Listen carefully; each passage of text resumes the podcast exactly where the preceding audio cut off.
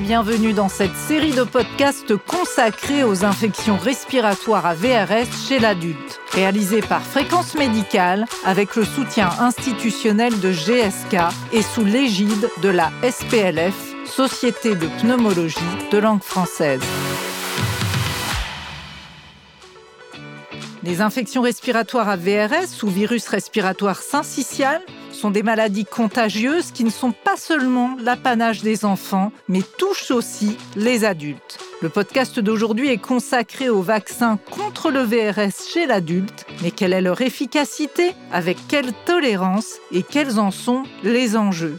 Et pour en parler, nous sommes avec le docteur Élodie Blanchard, pneumologue au centre hospitalier de Bordeaux. Bonjour, docteur Blanchard. Bonjour. Alors, quelle est l'efficacité de ces vaccins euh, contre le VRS chez l'adulte?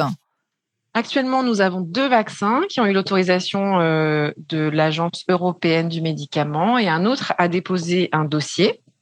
Le premier vaccin dont on va parler est un vaccin protéique qui contient la protéine de membrane F dans sa conformation préfusion, qui est euh, la protéine qui a été identifiée comme conférant la meilleure réponse immunitaire. Cette protéine est pour ce vaccin associée à un adjuvant qui est utilisé dans d'autres vaccins.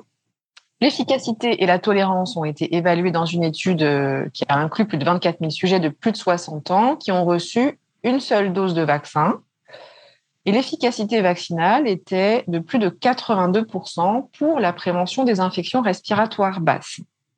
Sur la base de cette étude, ce vaccin a eu l'autorisation de mise sur le marché français est actuellement disponible, mais encore non remboursé. Cette étude est toujours en cours pour notamment déterminer si une revaccination à un an apporte un bénéfice en termes de réponse vaccinale et de prévention des infections respiratoires ou non. Le deuxième vaccin dont on va parler est un vaccin bivalent, c'est-à-dire qu'il va contenir les protéines F, toujours la même protéine en conformation préfusion, du VRS de type A et de type B. C'est une protéine qui est assez stable, mais dans ce vaccin, nous avons les protéines de chaque type de VRS. Cette fois-ci, c'est un vaccin sans adjuvant. L'efficacité vaccinale de ce vaccin a été mesurée dans une étude qui a inclus plus de 36 000 sujets de plus de 60 ans et était de plus de 85% pour la prévention des infections respiratoires basses. Bien sûr, les deux vaccins n'ont pas été comparés entre eux et il faut noter que la définition de l'infection respiratoire basse n'était pas tout à fait la même dans la première étude pour le premier vaccin et dans la deuxième, ce qui rend même les efficacités vaccinales de comparaison très difficiles. On peut quand même conclure que ces deux vaccins sont euh, tout à fait efficaces. Le troisième vaccin n'est pas encore euh, approuvé par l'Agence européenne de santé et euh, l'industriel a déposé un dossier. C'est un vaccin à ARN messager dont la séquence va coder pour cette fameuse protéine F du virus en conformation préfusion. Nous n'avons pour ce vaccin que des données communiquées par le laboratoire, mais également communiquées en congrès, mais pas encore publiées. Les données montrent là aussi euh, une très bonne efficacité. Et puis, quand même, il faut noter que ces vaccins euh, ont été réalisés chez des patients avec des comorbidités, notamment respiratoires, mais également cardiaques, mais que les patients immunodéprimés qui euh, payent un lourd tribut aux infections AVRS ont été exclus.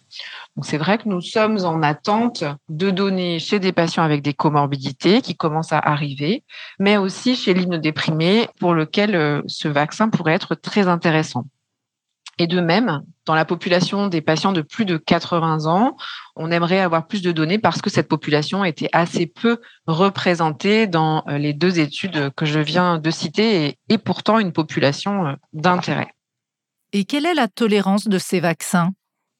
Donc les, deux vaccins que je vous ai cités précédemment ont tous les deux montré un, bon profil de tolérance avec essentiellement euh, des euh, réactions loco-régionales, euh, de la fatigue suivant la vaccination, Mais bien sûr, dans cette évaluation de la tolérance de la vaccination, il est nécessaire d'avoir des données à long terme, à une plus grande échelle, pour s'assurer de l'innocuité de ces vaccins qui semblent pour l'instant dans les essais tout à fait acceptables et comparables aux vaccins actuellement utilisés de même ordre. Et puis, il va falloir avoir une attention particulière concernant les événements neurologiques de type syndrome de Guillain-Barré qui surviennent généralement plus souvent après une infection qu'après la vaccination, si on fait euh, une analogie avec euh, l'infection et la vaccination grippale. Mais il convient toujours de s'en assurer dans les essais cliniques, mais également ensuite dans des données euh, en vraie vie. Alors, est-ce que vous pouvez nous dire quelques mots sur les enjeux? Alors les enjeux de cette vaccination vont être très importants parce qu'il va falloir définir la meilleure population cible de la vaccination.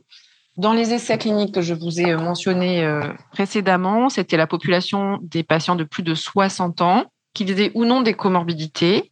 En revanche, les immunodéprimés étaient exclus, alors que l'on sait que c'est une population à risque d'infection euh, grave à VRS.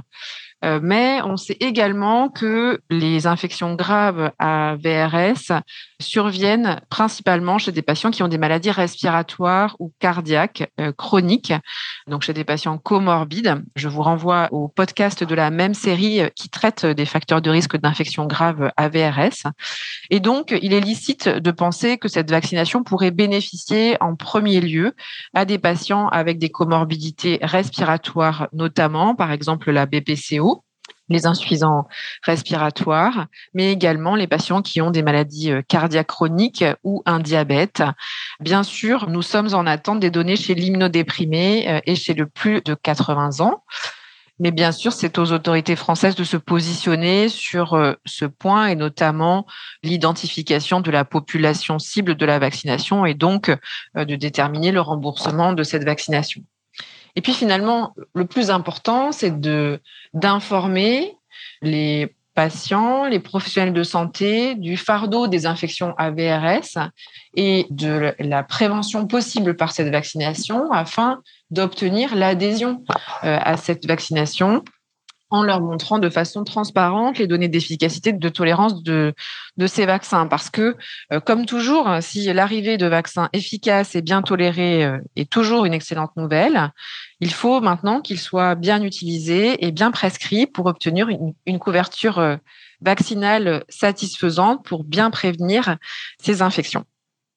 Merci, docteur Blanchard, pour les réponses à ces questions. Alors, est-ce que vous avez un mot de conclusion à ajouter, un message important à faire passer?